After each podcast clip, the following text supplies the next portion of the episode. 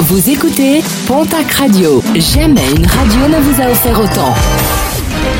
L'information locale à 9h, c'est sur Pontac Radio. Bonjour Jean-Marc Courage Sénac. Bienvenue à vous. À Bayonne, un jeune automobiliste de 19 ans placé sous contrôle judiciaire en plein quartier Saint-Esprit. Ce dernier avait perdu le contrôle de sa voiture avant de faucher mortellement un ado de 17 ans. Le jeune conducteur avait consommé de l'alcool, mis en examen pour homicide involontaire. Il a finalement été placé sous contrôle judiciaire. 80 heures de travaux d'intérêt général pour le joueur de pelote basque filmé alors qu'il arrachait la tête d'un coq vivant avec ses dents en juin dernier. Un geste aussitôt regretté par ce jeune homme, ce dernier ayant même été menacé de mort sur les réseaux sociaux.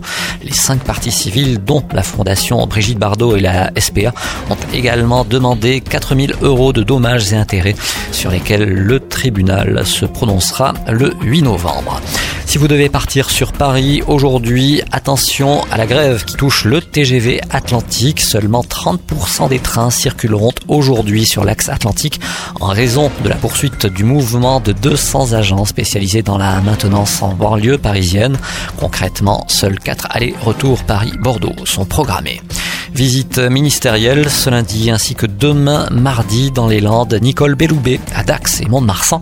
La garde des Sceaux visitera notamment le chantier de la future cité judiciaire à Mont-de-Marsan, le centre pénitentiaire et son module respecto, ainsi que la nouvelle maison de la médiation à Dax.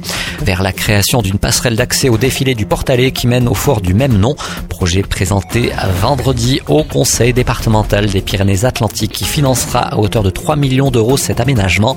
Les travaux pourraient débuter en début d'année prochaine. La passerelle himalayenne au-dessus de la gorge du Sesquay sera opérationnelle fin 2020. Énormément de monde sur la côte atlantique ce week-end. Il faut dire que les températures clémentes ont aidé à ce sursaut jusqu'à 25 degrés relevés à Biarritz sur la grande plage où des baigneurs n'ont d'ailleurs pas hésité à plonger dans l'océan.